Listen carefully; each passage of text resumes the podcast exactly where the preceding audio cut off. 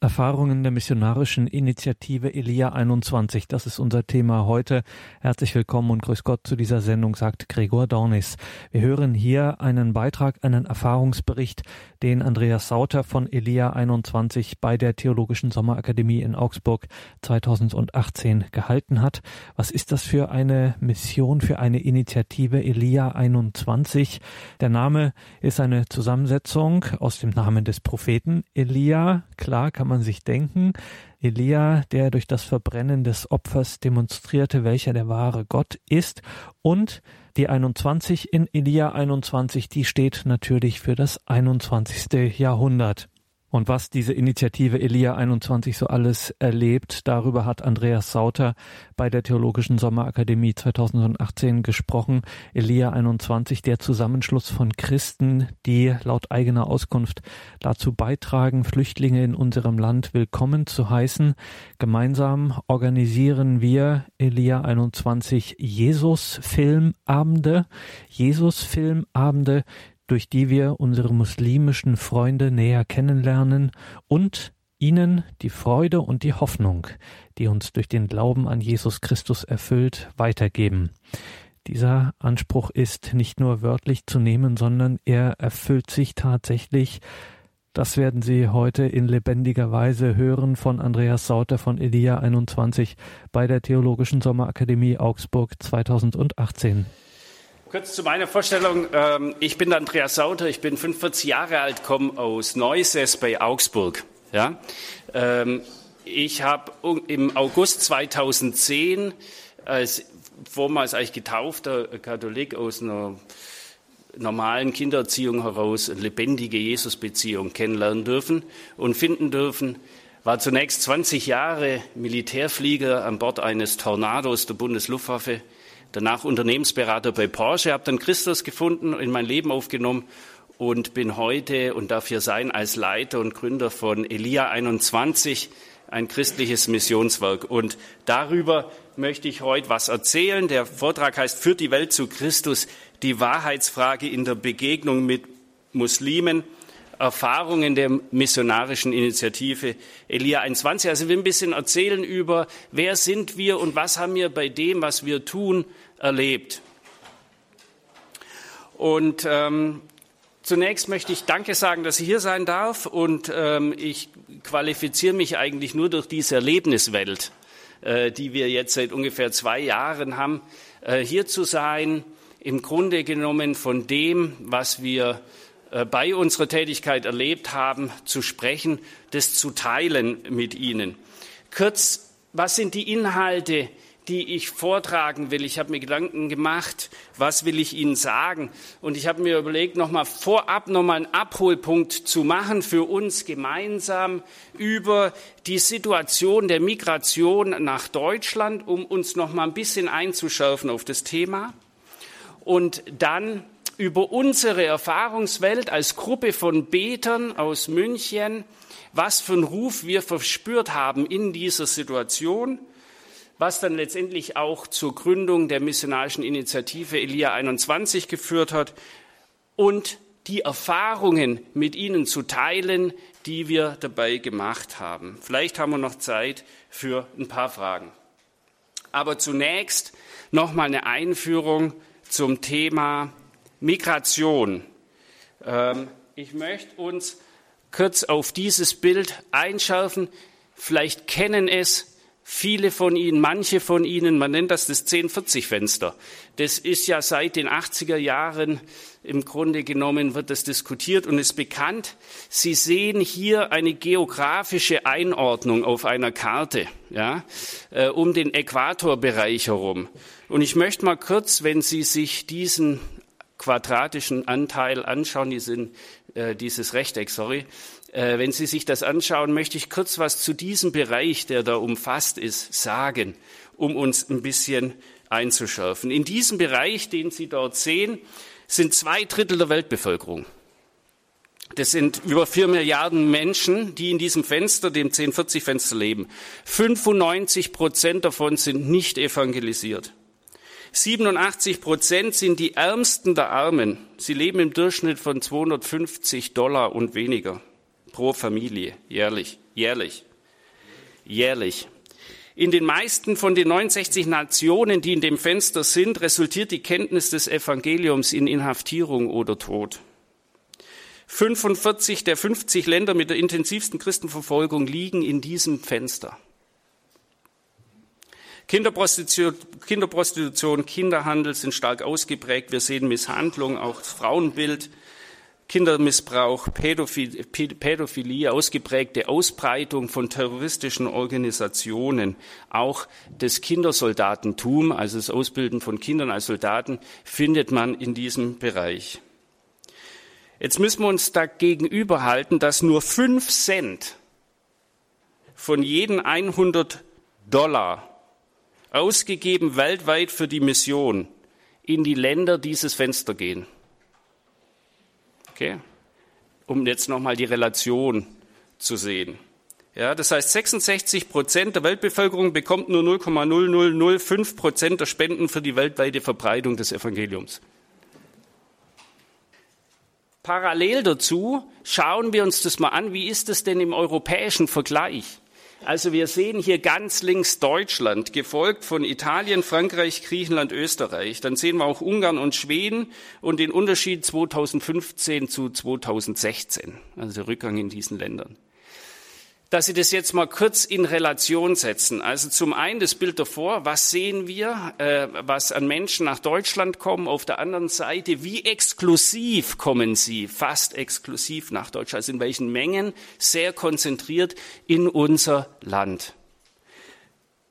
Das nochmal als Abholpunkt. Wenn wir uns jetzt anschauen, was sind denn die Hauptstaatsangehörigkeiten? Also wer kommt denn da? Dann finden wir Erstaunliches. Und zwar sehen wir Syrien ganz vorne, Afghanistan, Irak, Pakistan, dann kommt Nigeria und dann kommt der Iran. So, wenn wir uns die Länder angucken, dann sind es unglaublich viele Länder, die in diesem 1040-Fenster liegen. Also kommen Menschen aus diesen Ländern zu uns in unser Land und hoffen auf Schutz, Frieden, Freiheit, auf ein Leben, das lebenswert ist.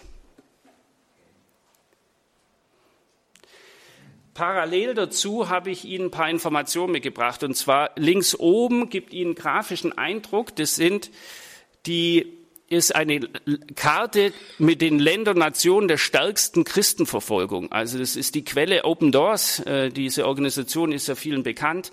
Die machen diesen Weltverfolgungsindex, der wird publiziert, dient auch den Regierungen ähm, als Informationsquelle. Und Sie sehen hier ähm, eine Karte, ja, und äh, mit farblich gekennzeichnet den Ländern der stärksten Verfolgung von Christen. Und wenn wir da jetzt mal das, was wir vorher als Landkarte gesehen haben, drüberlegen, dann stimmt das so ungefähr. Ja? Also wir sehen 1040 Fenster ist da abgebildet. Und also wir stellen fest, dass die Menschen, die nach Deutschland kommen, vielmals aus Ländern kommen, die eine starke Christenverfolgung haben zu Hause in ihren Herkunftsländern. Darunter ist ein, eine Tabelle. Es gibt also eine Organisation, die heißt Operation World und die messen oder verifizieren, wie stark sich christliche Gemeinschaften ausbreiten. Also auch andere Gemeinschaften, andere religiöse Gruppierungen, Glaubensgemeinschaften, aber auch die christliche. Und wir stellen fest, dass im Iran, Iran ist ein Land mit der stärksten mit der schnellsten Ausbreitung des Christentums. Ist auf Platz 1 mit 14,1 Prozent, müssen Sie sich vorstellen. Also die Kirche explodiert im Untergrund im Iran unter starker Verfolgung. Parallel dazu haben wir gerade die Tabelle gesehen, wie viele Menschen aus dem Iran nach Deutschland kommen. Schauen Sie sich mal Platz 2 an. Da ist Afghanistan. Können Sie das vorstellen? Ja? Kirche im Untergrund, Christen im Untergrund ja, die unter starker und stärkster Verfolgung leiden, dort bricht Christus am stärksten aus. Jetzt werden Sie sich fragen, stimmen denn die Zahlen? Das habe ich mich auch gefragt. Rechts ist ein, ein Internetbericht, und zwar Satz 7 ist ein Fernsehsender, der christliche Medien in den Nahen Mittleren Osten äh, äh, berichtet. Wir haben Kontakt zu diesen Leuten. Unter anderem auch zu einer Ministry, die heißen Elam Ministries oder Pamir Media. Das sind also Organisationen, die christliche Medien in der westlichen Welt produzieren, diese über Satelliten, Fernseh, also über Satellit als Fernsehprogramme in diese Länder strahlt. Und ich habe mit diesen Leuten gesprochen und sage, könnt ihr denn diese Zahlen bestätigen? Und dann sagen sie, das können wir bestätigen. Warum? Weil sie mit jeder dieser Sendungen eine Telefonnummer mit übermitteln und sie allein anhand der Anrufe, die aus diesen Ländern kommen zu Fragen des christlichen Glaubens, allein anhand dieser Anrufe und dieser explosionsartigen Anstieg der Anrufe, können sie sagen, dass das, was da gemessen wird, und äh, also dass stark wachsende christliche Gemeinschaften in diesen Ländern unter Verfolgung, dass das stimmt. Ich persönlich durfte aus dem Gebet heraus, ähm, habe ich einen Ruf bekommen, in den Iran zu reisen. Und ich habe das gemacht. Und was ich nicht wusste, ist, dass ich einen Taxifahrer treffe. Das habe ich nicht erwartet. Und der mir in Teheran während der Taxifahrt erzählt, wo überall Menschen zum Christentum konvertieren. In welchen Teilen der Stadt. Das hat der, da hat er gar keine Veranlassung dazu gehabt. Es war echt geistgeführt und auch nur aufgrund dieser Reise und dieser Information gibt es die ganze Organisation Elia 21 heute. Aber ich durfte das selber in Teheran erfahren über einen Taxifahrer. Wenn wir jetzt die Situation äh, anschauen, stellen wir fest, es ist ja fast schon biblisches Ausmaß an, an, an Migration. Menschen kommen nach Deutschland aus Ländern, wo die Christenheit gebetet hat, Jahrzehnte, um effektiv das Gottes Wort zu verbreiten. Viel Blutzoll gezahlt hat, unter höchster persönlicher Gefahr auch Missionare entsendet hat. Und plötzlich kommen Menschen in, in Anzahl 1,8 Millionen nach Deutschland und sie sind hier. Sie sind hier bei uns in Freiheit und haben jetzt eine Freiheit, die sie vorher nie hatten. Das heißt, wir könnten jetzt eigentlich ihnen Christus verkünden, ohne dass es Gefahr für uns bedeutet. Wow, was für eine Chance. Und wir, wenn ich rede über wir, dann meine ich ein, eine Gebetsgruppe, ein Gebetskreis aus München, haben uns gefragt, Herr, was willst du uns sagen? Was ist der Auftrag, den wir haben in dieser Zeit? Speziell als Christen in Deutschland in diesem Land, das nahezu so exklusiv diese Menschen aufnimmt, sie so zentriert bei uns sind, wenn man das im europäischen Vergleich sieht. Und wir haben gesagt, die Antwort kann nur das Evangelium sein. Ich habe hier Theologen und Priester und die sind alle äh, da bewanderter. Wir sind einfach ins Evangelium. Ich möchte hier 1. Mose 12 anführen, Matthäus 28, 18, Markus 16, 15 ist der, der uns immer sehr bewegt, den wir immer äh, als Bibelstelle nehmen. Und er sprach zu ihnen, geht hin in die ganze Welt und predigt das Evangelium der ganzen Schöpfung. Ja, das ist mal ein konkreter Auftrag. Jetzt ist die Frage, nehmen wir Gottes Wort ernst? Das ist jetzt eine andere Geschichte. Die können wir uns immer und jederzeit fragen. Jeder von uns. Zu jedem Tag. Ich möchte Johannes 17 erwähnen, Johannes 2020, Apostelgeschichte 1.8, aber auch Epheser 6.12 bewegt uns. Ich lese den kurz vor, denn unser Kampf ist nicht gegen Fleisch und Blut, sondern gegen die Gewalten, gegen die Mächte, gegen die Weltbeherrscher dieser Finsternis, gegen die geistigen Mächte der Bosheit in der Himmelswelt. Deshalb ergreift die ganze Waffenrüstung Gottes, damit ihr an dem bösen Tag widerstehen und wenn ihr alles ausgerichtet habt, stehen bleiben könnt. Stehen bleiben könnt und nicht weggefegt wird.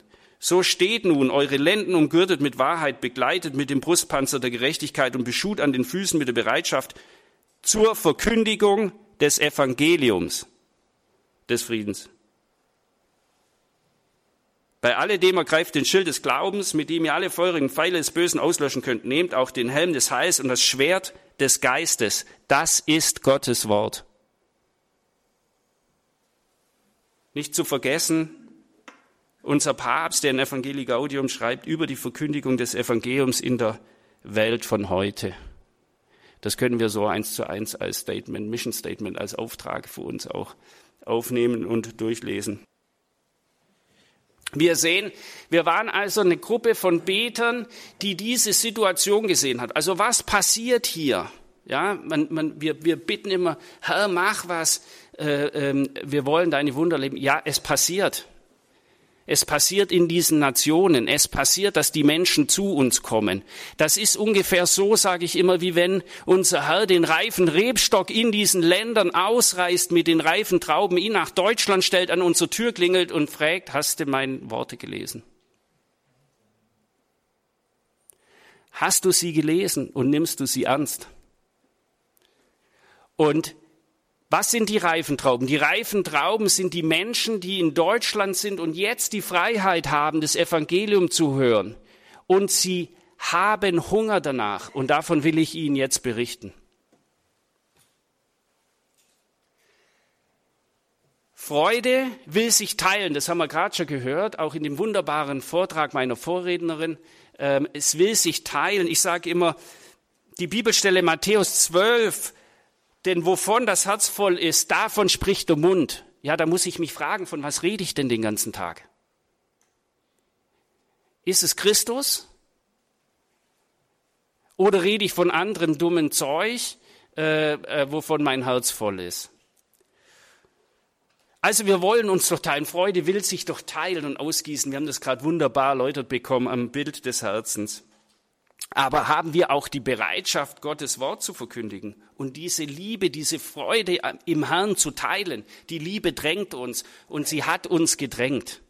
Und wir haben die Situation gesehen, haben gesagt, was können wir tun? Was ist, was ist das, was wir tun wollen?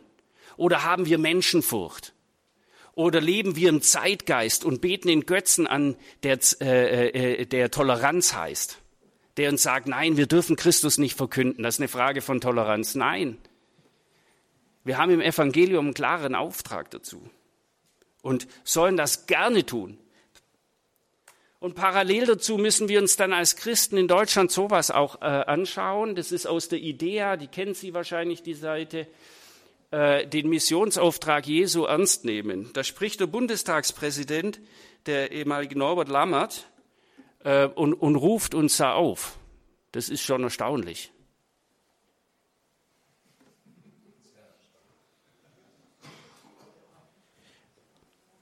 Hier gibt es eine Initiative, die heißt Global Outreach Day, im Übrigen eine wunderbare Initiative. Ich kann Sie nur ermutigen, sich da mal auch mit zu befassen.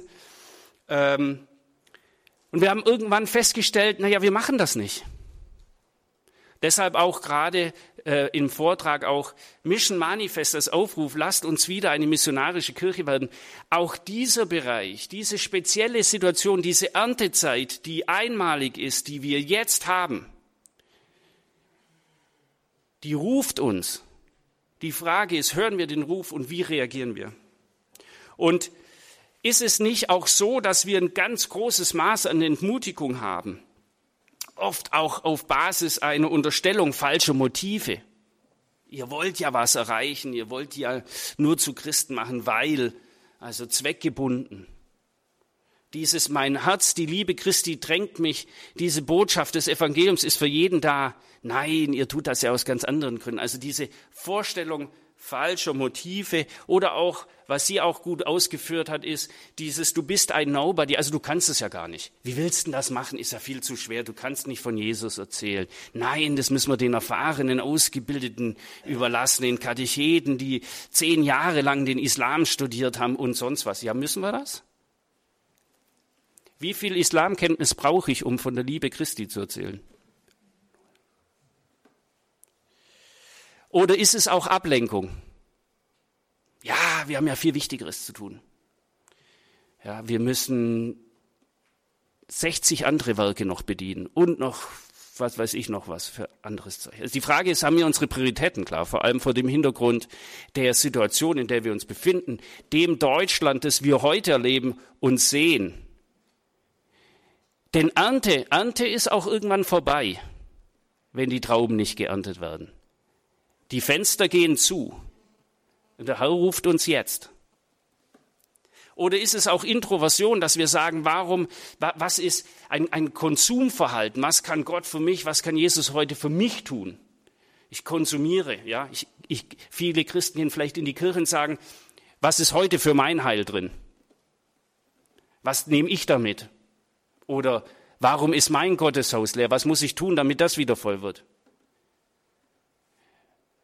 drehen wir uns um uns selber, eine Introversion, ein Blick auf uns selber, unsere Krisen und Katastrophen und was müssen wir besser machen und wie kann es uns besser gehen und unseren Gemeinden und, und, oder gießt sich das aus? Also das Bild des Herzens mit dem sich ausgießen, den Nächsten suchen, auf den Bedürftigen zugehen, aber auch auf den, der Bedürftigkeit im Herz hat und in der Wahrheit.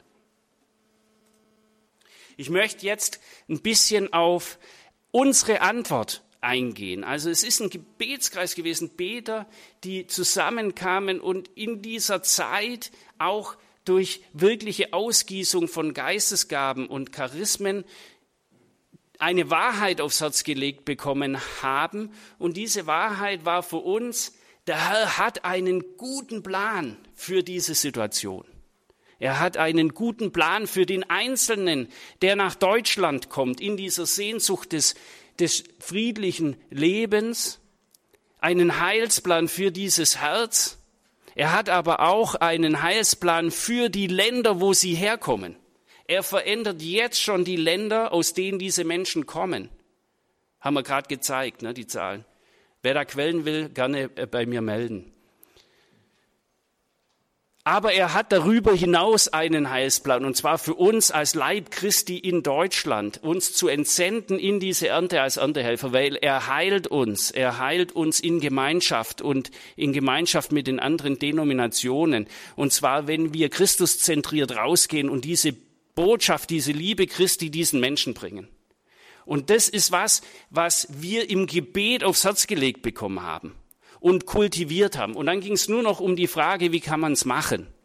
Und das ist, ich würde das gerne ausführen, aber die ganze Entstehungsgeschichte von Elia 21 ist eine Aneinanderreihung von Wundern, die uns bis heute trägt. Also die Tatsache, wie können wir als Laien Gebetskreis eigentlich diese Liebe Christi äh, äh, verkünden. Das hat sich durch eine Fügung, eine geführte Fügung ergeben. Und zwar habe ich eine Frau kennenlernen dürfen aus München und die hatte Kontakt zu Christen aus Afghanistan, das ist schon mal selten. Ähm, und die haben ihr gezeigt, wie Menschen sich in großen Mengen in Griechenland schon auf der Flucht haben taufen lassen. Und stellt die Frage, wie machen die das denn? Ja, wieso kommt es denn zu so einer Situation? Und dann sagt da kam die Antwort und die Antwort war, ja, die Griechen, die zeigen einen Film und der heißt Jesus. Und der dauert zwei Stunden 17 und ist die Verfilmung vom Lukas-Evangelium. Und das Tolle ist, den gibt's über 1500 Sprachen. Das heißt, wenn da einer aus Pakistan kommt, dann können wir den äh, in, in, in Urdu zeigen. Wenn der aus dem Iran kommt, dann zeigen wir den in Farsi. Und wenn der aus Syrien kommt, dann zeigen wir den in Arabisch. Und das ist pures Gottes Wort verfilmt. Wie wunderbar. Und als wir das gehört haben, dann ist es uns, wie, also ist es, ist es uns ins Auge gesprungen förmlich und wir haben den Herrn gepriesen und haben gesagt, jetzt wissen wir, was wir zu tun haben. Und zwar ladet diese Menschen ein, gießt euch aus, gießt in jedes Hallo, in jedes Wer bist du wirklich? Diese Liebe Jesu Christi. Wir haben gebetet, dass wir die Fackeln seiner Liebe sind und zeigt ihn aber auch diesen Film und sagt, schaut, das ist das, was wir glauben. In der Einladung zu sagen, also alles einladend, immer einladend, an den Flüchtlingsheim, wir gehen in die Flüchtlingsheime und laden ein, um zu sagen, kommt, wenn ihr hören wollt.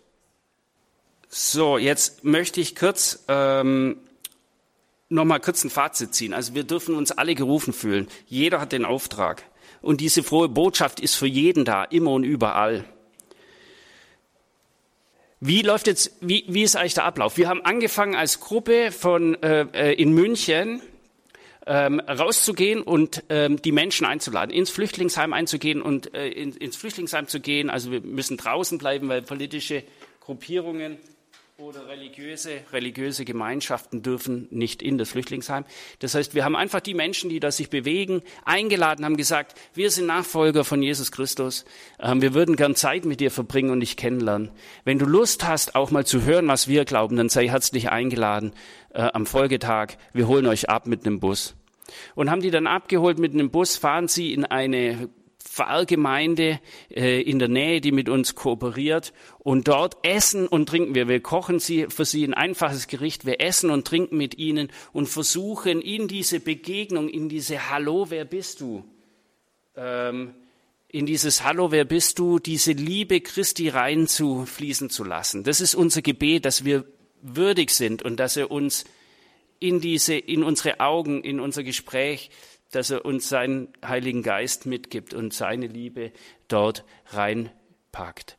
Und dann schauen wir nach dem Essen mit Ihnen diesen Film äh, äh, und nach dem Film ist es so, dass Missionare aus unserer Gruppe, das sind Menschen, die aus dem Islam kommen und Jesus Christus in ihrem Herz haben, aus den Herkunftsländern, wo sie her sind, noch kurz zu ihren Leuten sprechen und sagen, schaut, Darum habe ich mich und deswegen habe ich mich für Christus entschieden und so ist es mir gegangen.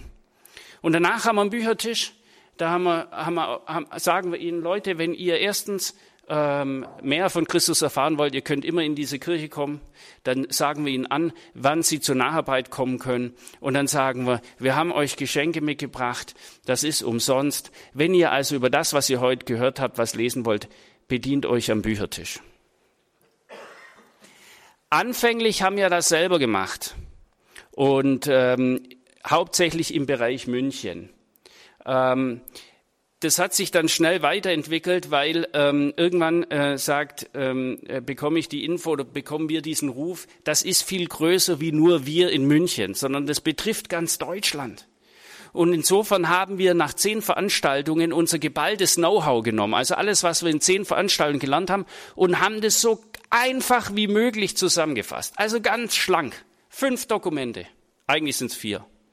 So, vier Dokumente auf unserer Homepage. Wenn man die runterlädt, hat man alles an Informationen, was man braucht, um so einen Abend zu gestalten in seiner Pfarrgemeinde. Alles.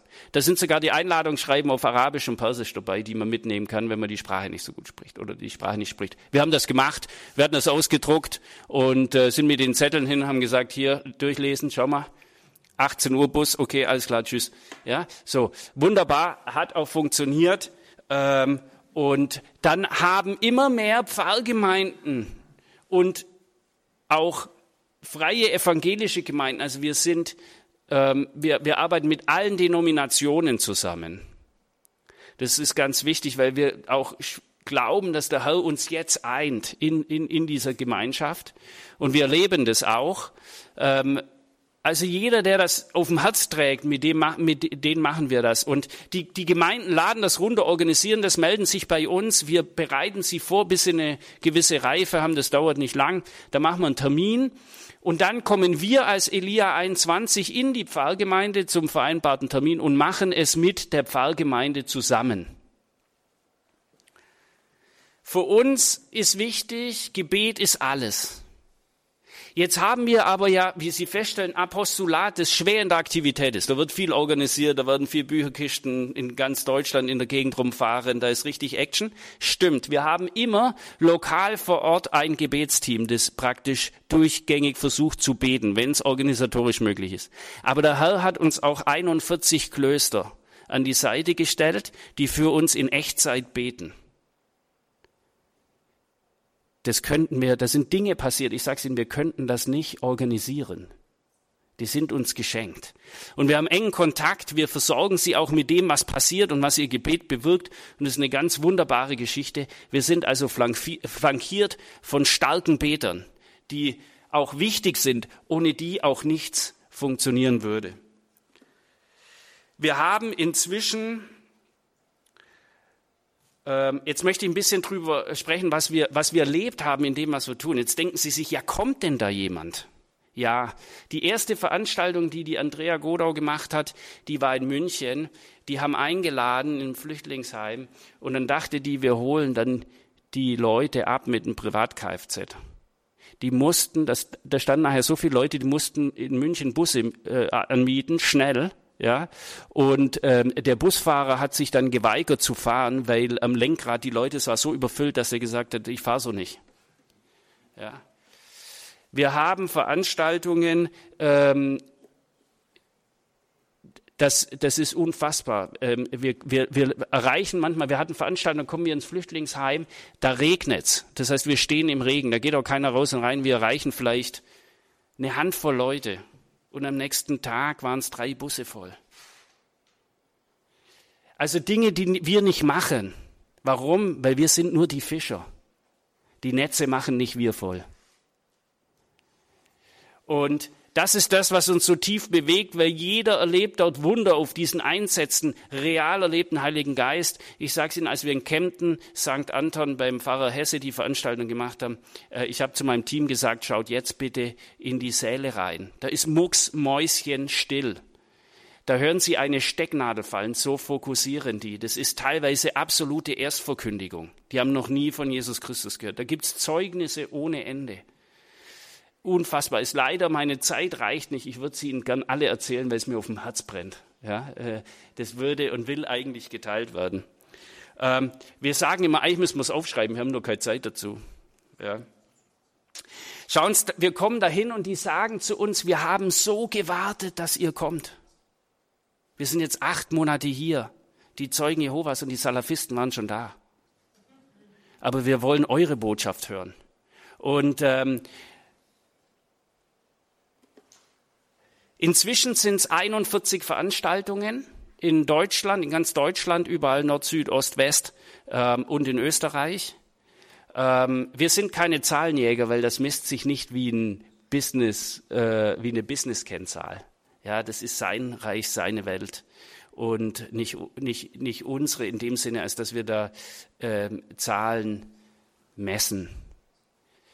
Aber wir wissen eins, es sind ständig Variablen in diesen Veranstaltungen, die wir nicht beeinflussen können. Ich gebe Ihnen ein Beispiel. Wir können nie beeinflussen, wie groß ist die Pfarrgemeinde, die mitmacht? Wie groß ist das Pfarrheim? Was für Räume haben die? Wir wissen ungefähr, welche Heime in der Nähe sind und welche wir ansteuern. Wir wissen nicht, welche Menschen dort wohnen, wie viel da drin sind, noch welche, aus welchen Ländern die kommen. Aber wir müssen ja überlegen, welche Sprachen zeigen wir, wie viel kommen und für wie viele Leute kochen wir. Und wissen Sie was? Es kommen immer genauso viel, wie reinpassen. Das müssen Sie erstmal hinkriegen über 41 Veranstaltungen. Und deshalb sind unsere Leute auf den Knien, weil sie wissen, der Herr mit uns in diesen Veranstaltungen. Und das ist was, was wir teilen wollen. Wir wollen es hinausschreien in dieses Deutschland. Wir wollen allen sagen, hört ihr und seht ihr, was passiert? Seht ihr diese Erntezeit? Wir wollen den Leib Christi aktivieren, aber nur unter uns, klar. Und das, das ist das, was ich teilen will. Nicht um uns zu verkündigen heute, sondern ihn. Und das, was er tut und die Berufung, die er auf Deutschland gelegt hat für genau diesen Moment. Was ist unsere Antwort, wenn der Rebstock vor unsere Tür stellt und Jesus klingelt? Halten wir die Tür zu?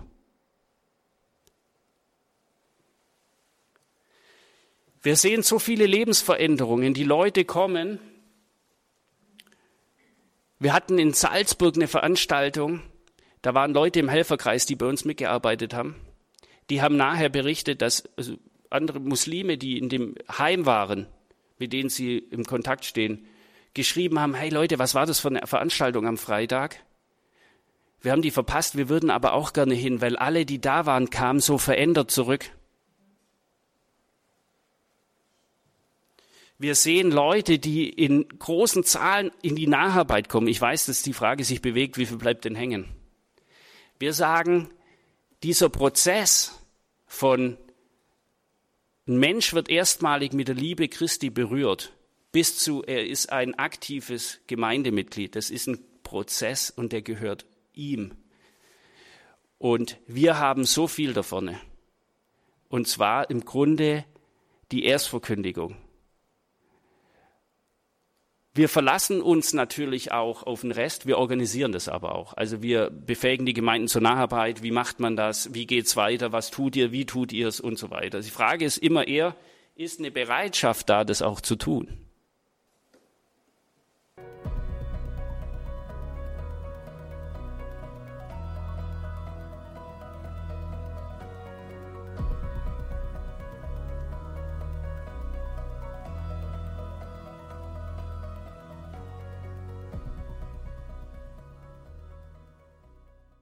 Was wir unglaublich stark sehen, ist dieser Aspekt auch der Neuevangelisation. Also wir evangelisieren uns eigentlich selber, wenn wir das tun. Als ich in Kempten vor dem Pfarrgemeinderat äh, stand, da, die, da, da habe ich zuerst gemerkt, so, mh, hm, so ein Gefühl von, wie wir sollen das machen und wir gehen jetzt und laden ein und, und können wir das und machen wir das und wie soll das gehen. Und als wir nachher hier waren in der Nachbesprechung beim, beim Weihbischof Werner, der sich interessiert hat für die Ergebnisse, die Zeugnisse hätten Sie hören sollen. Großartig, tief berührt.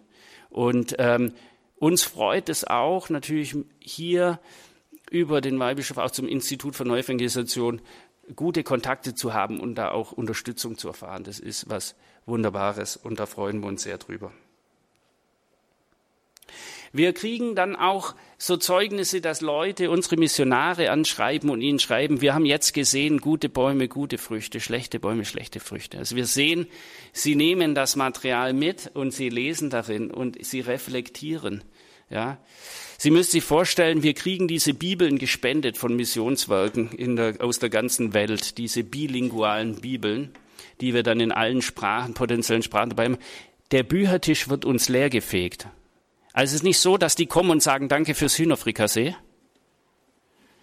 sondern die räumen uns den Büchertisch leer. Wir mussten in Füssen zum Auto gehen und Bibel nachfassen. Aus, leer, alle weg.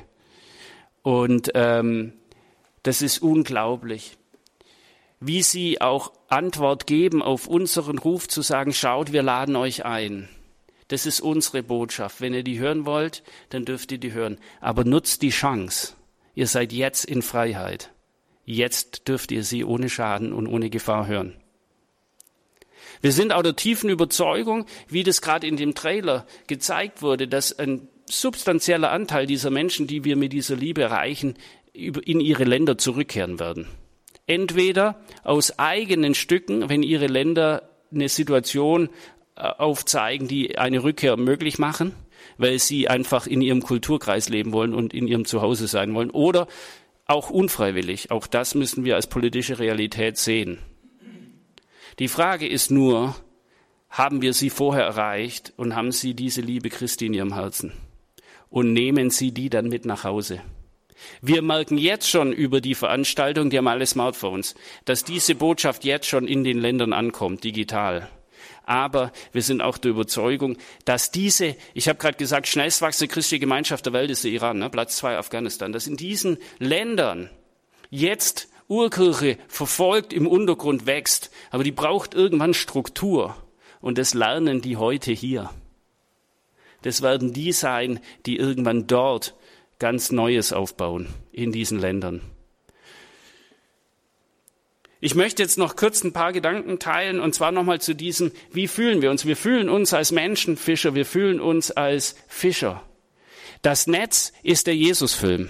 Diese DVD, dass es die überhaupt in den Sprachen gibt, wurde aus Amerika gemacht, Campus für Christus, Leute, die diese Vision auf dem Herz getragen haben. Wir wollen, dass Gottes Wort verständlich ist in der Muttersprache. Wunderbar. Wir erinnern uns an Petrus, der von Jesus eine gewaltige Zusage bekommt, fürchte dich nicht, von nun an wirst du Menschen fangen. Lukas 15, wie großartig. Und sie hatten die ganze Nacht gefischt, nichts gefangen. Wir wissen es, strahlender Sonnenschein, sagt der Fahrt raus. Vollkommen irrational für so einen Profifischer. Sie haben es trotzdem gemacht, also da ist das Thema Gehorsam drin. Und Jesus zeigt ihnen, sie werden volle Netze haben. Drei Punkte, was wir erleben und vielleicht gleichzeitig als Ermutigung mitzumachen. Erstens, wir müssen mit der grenzenlosen Macht von Jesus rechnen.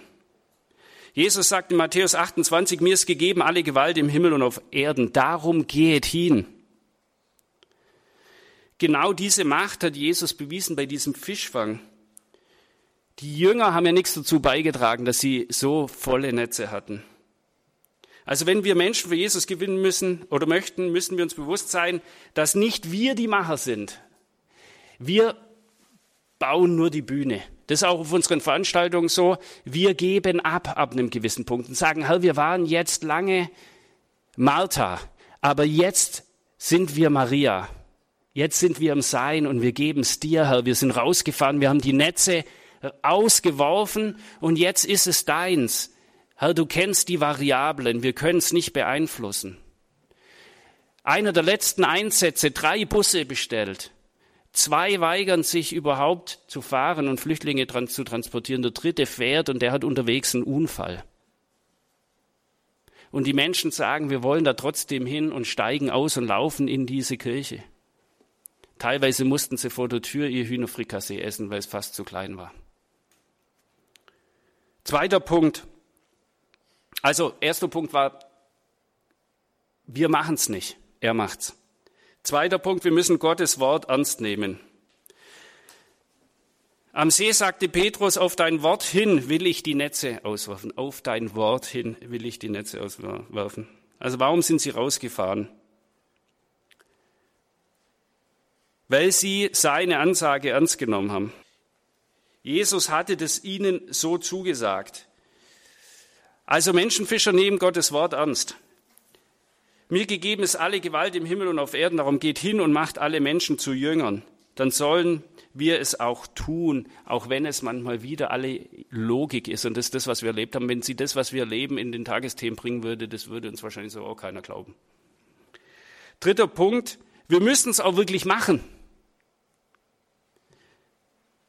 Lukas sagt in 5, 6, als sie das taten, fingen sie eine Menge Fische und ihre Netze begannen zu reißen. Der Satz beginnt aber mit, als sie das taten. Also tun. Das ist das dritte, das, der dritte Punkt, den ich mit anführen will. Manchmal wissen wir genau, was in der Bibel steht, wir glauben und akzeptieren es, aber wir tun es einfach nicht. Darum bitten wir von Elia 21 euch alle, Brüder und Schwestern, Werft eure Netze gemeinsam mit uns aus. Aktiviert diesen Leib Christi. Schaut auf die Situation, erkennt sie und legt das Evangelium nebenhin. Lasst uns gemeinsam Antwort geben. Wir bitten euch, betet, wie es im Trailer war, betet für uns, das ist das Wichtigste. Helft uns, wenn ihr wisst, wo finanzielle Unterstützung herkommen kann. Wir sind zu 100 Prozent Privatspenden finanziert. Das heißt, jeder Bus, den wir anmieten, jede Bibel, die wir verteilen, kommt von Spenden. Aber viel wichtiger ist, macht mit, aktiviert eure Pfarrgemeinden ähm, in euren Bereichen und macht Veranstaltungen mit uns. Wir kommen ja zu euch und assistieren in allem, was man braucht. Und es gibt 41 Gemeinden, die haben es wunderbar hingekriegt. Also ich bin guter Dinge, dass wir das gemeinsam auch wunderbar machen. Noch eine Abschlussbemerkung. Ich weiß noch, wie wir in Kempten St. Anton nach der Veranstaltung, wenn der letzte Bus gefahren ist, dann räumen wir nicht sofort auf, sondern dann preisen wir den Herrn und danken ihm. Und dann sage ich zum Pfarrer Hesse, lassen Sie uns rüber in die Kirche gehen. Und dann versammeln wir uns um diesen jetzt schon in der Dunkelheit stehenden Altar. Da haben die Leute geweint, so war der Heilige Geist da. Einfach weil man die geistliche Realität wahrnimmt. Ich komme in die Küche, da schneiden Frauen gerade das Hühnchen für das Hühnerfrikassee. Dann, dann weinen die, dann sage ich, was ist, was ist hier los? Dann sagen die, Andreas, wir beten seit 35 Jahren für sowas. Also lasst es uns gemeinsam tun. Gerne gehen Sie auf unsere Homepage www.elia21.org, die steht hier rechts unten elijah21.org. Da finden Sie auch unsere Trailer und auch die Berichterstattung über uns. Also was bisher über Elia 21 und so tun auf Kirche Not, äh, Bibel TV und was bisher berichtet wurde. Wir kommen aus Augsburg und sind nach wie vor ungefähr 50 bis 60 Leute. Augsburg und München hauptsächlich. Also die meisten kommen aus München. Wir sind in ganz Deutschland unterwegs und würden uns freuen, auch in Ihrer Pfarrgemeinde oder in, der, in Ihrer Gemeinschaft kommen zu dürfen, gemeinsam mit ihnen rauszufahren und fischen zu gehen. Andreas Sauter war das bei der Theologischen Sommerakademie 2018. Er gehört, Andreas Sauter gehört zur Initiative Elia 21, über deren Arbeit informiert, deren Website, die haben wir verlinkt in den Details zu dieser Sendung auf horeb.org. Und wir haben noch ein bisschen Zeit und bleiben auch beim Thema. Im Dezember, Anfang Dezember, am 6. genauer, am Freitag, den 6. Dezember, da werden wir uns nochmal mit diesem Thema befassen. Gespräch zwischen Muslimen und Christen. Muslime fragen, Christen antworten. Und da gibt es ja so einige Baustellen, die in so einem Gespräch zu bearbeiten sind. Und dazu gibt es eine lehrreiche, eine tolle Website, antworten an muslime.de. Antworten an Muslime in einem Wort. Diese Website ist eingerichtet von der Philosophisch-Theologischen Hochschule in St. Georgen. Maßgeblich an dieser Website beteiligt ist Professor Tobias Specker, Jesuit und Professor eben dort in St. Georgen an der Jesuitenhochschule in Frankfurt am Main. Und ihn habe ich gefragt, was man denn so auf dieser Homepage antworten an muslime.de so alles findet. Tobias Specker, Sie sind Jesuit seit 2001.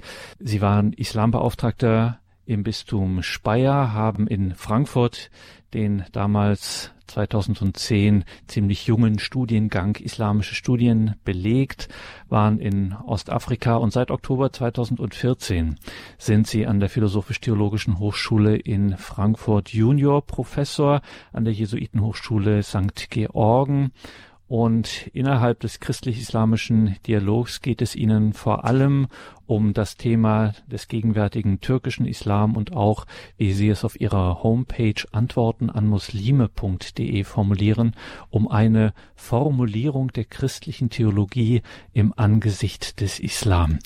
Pater Specker, darf ich zu Ihnen sagen, als Jesuit, Pater Specker, erstmal vielen Dank, dass Sie sich hier die Zeit nehmen für uns, für dieses wichtige Thema. Antworten an muslime.de. Das ist Ihre Website, wo man sehr sehr vieles finden kann. Verraten Sie uns, was man da finden kann auf antwortenanmuslime.de.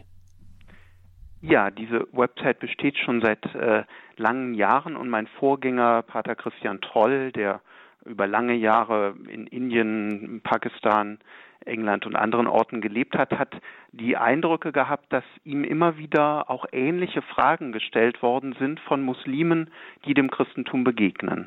Und er hat diese Fragen einmal zusammengefasst in einem kleinen Buch. Und aus diesem Buch ist auch eine Webseite entstanden, die von mir jetzt weiter gepflegt wird, ähm, die aber wesentlich auch ein Reservoir ist an, von vielen Fragen, die muslimischerseits und zwar jetzt nicht in Bezug auf Politik, sondern tatsächlich in Bezug auf den christlichen Glauben gestellt werden. Und ähm, sie existiert in zehn verschiedenen Sprachen, also in allen Sprachen so der klassischen islamischen Welt, ähm, Arabisch natürlich, Türkisch, ähm, Urdu aber auch und äh, Bahasa von Indonesien, ähm, Persisch natürlich.